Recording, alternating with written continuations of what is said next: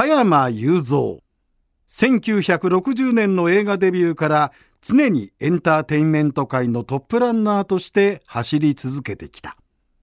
2022年12月31日の紅白歌合戦で人前でのパフォーマンスから引退した後ある決意をする。俺は100まで生きると決めた。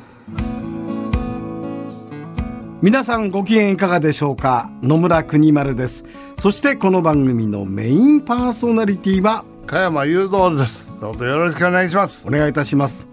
さてあの俺は100まで生きると決めたというこの番組なんですが これは東京浜松町の文化放送のスタジオで収録しております、はい、でこのスタジオにつきものがホワイトボードなんですね。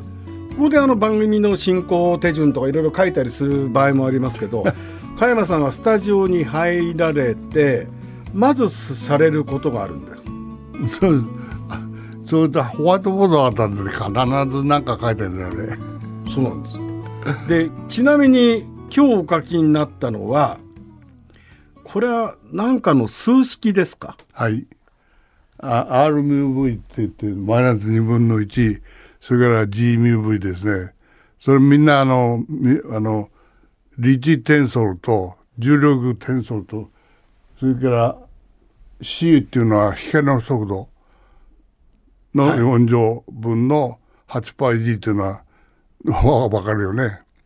8, 8倍のパイが分かりますよね。はあ、8パイですね。そうそう。8パイ、うん、G, G, G, G っていうのは16点16ですね、はい、C4 分の8パイ G, G はい。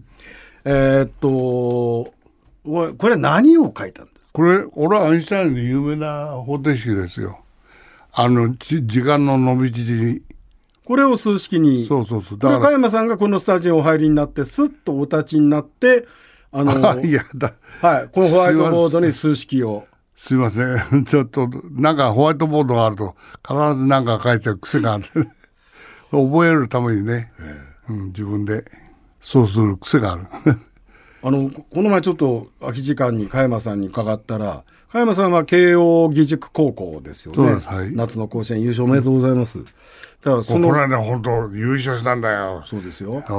その慶応義塾高校から慶応義塾大学に進まれて、うん、えー、法学部に行きました。そうです。ところが本当に加山さんが行きたかったのは工学部。工学部。理系ですよね、はい、そう理系ですね。に行きたかったんだそうですね、うん、やっぱり理系が割と好きだったからね、はい、でもそれ全然、えー、足も届かない手も届かないいやいやいや、うん、第三志望第第下の方のあの希望になっちゃったんだけども、うん、今ね学部どちらですけど法学部政治家おおさすがですねってすぐランク上がったみたいなんだよね。いや昔から上がってたんでしょうけどいやいや。上だったんでしょうけど。ただ要するにほらあの、うん、子供の頃から船の設計図書いたりとかそうそうそうそう、えー、あるいはそれはねあの、えー、俺がね勉強してた家庭教師の先生が住んでるところ斜め前の、はい、すぐ近くだったんだけどね、はい、でそのがね商船大学の学生だったんだよね、はいはいはい、それで設計を書いてんだよその書き方を覚えてこれであの図面というものはこうやって描くんだなって。それで自分で今度は船やって15歳の時本当船を実物作りたくなっちゃって。それで作ったでその話をね、うん、今モーターボートも作ったし、うん、自分設計図書いて材木屋さんから、うん、あの材木買ってきてね。そうそうしてね、でそのそのまま行ってたらひょっとしたら慶応の工学部出ていたらまあスターにはなってったんだどうかわかんないですね。設計者とかだって船乗りになりたかったわけじゃないですか。さあそれはもうねいろいろやりたかったけどね。だから船乗りにといまだにやっぱ名誉船長名誉はつくけど一応5万444トン。その船長名誉船長やってるから。ですよね。そう。だから工学部に行きたいぐらいの要するに理数系が大好きな加山さんが、うんえー、スタッフから聞きましたところ最近加山さんがお時間があるとじーっと見てるのは YouTube、うん、その YouTube も映画とかドラマじゃないんですね。宇宙の神秘を特集したものをずっとご覧になってる、うん、宇宙お好きなんですか？お好きですね。で一番近いあの構成っていうのはさ4.3光年、ケンタウルス座のアルファ星っていうのが、まあ、4.3光年、まあ、4.28かぐらいのところにあるのがね、それがまあ太陽系としては一番近い構成ですよね。でその次は8.95年かな、なんかそういうオリオン座とかさ、だんだん遠くなっていくけどもそういうのってのは大体なぜ存在してるのかなそれで無限にそれは宇宙ってのがある。で宇宙って一体どうなってんだろうとやっぱり無っていうのは存在してなくて常にそうなんだよ。追発生追消滅を繰り返しているのがというとそれは揺らぎという状態を言うわけだよね。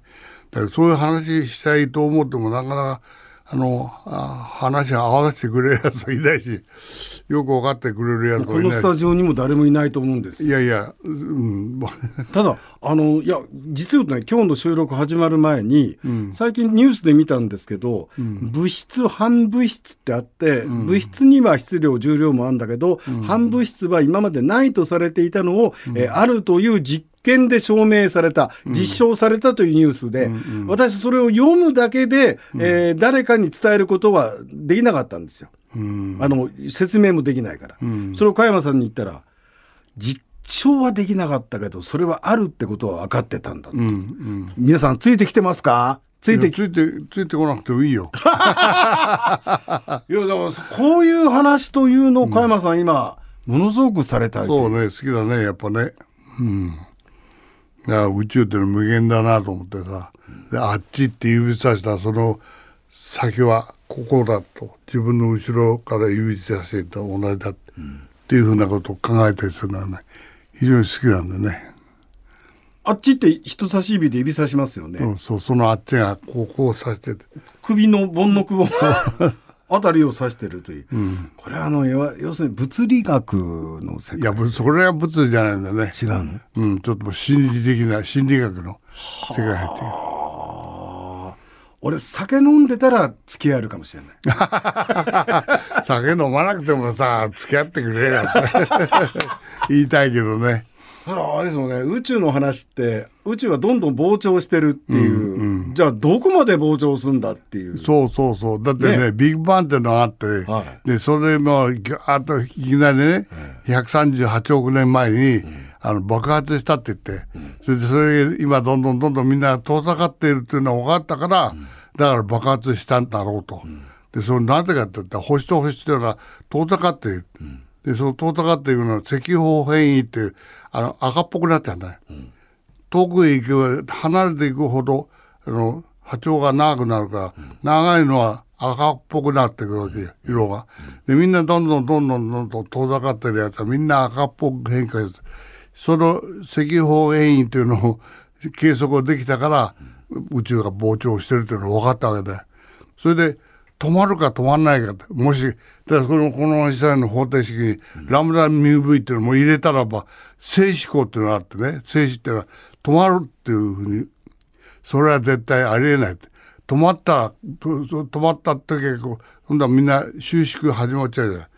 あ膨張続けてて宇宙が収縮縮まっちゃういやいや、それはだからラムダルーツがあったのね。止まっちゃうっていうのがあったのは、収縮が始まる傾向になるわけで。そういうところでキューで寄ってきて、まだビッグクランチって言うんだけどさ、そういうことあり得るのが、いやー、ないと思うよと思う。そういうこと考えるの大好きだね。それはあれですか？ご自宅とかでは話されるんですか？ご自宅で誰も聞いてくれんもん。あの53年共に歩んできた、えー、めぐみ夫人も、いや、そんな話をしようっていう気にもならないしさ、したところで、あの、だから何なの？そう、そうなっちゃうんだよ。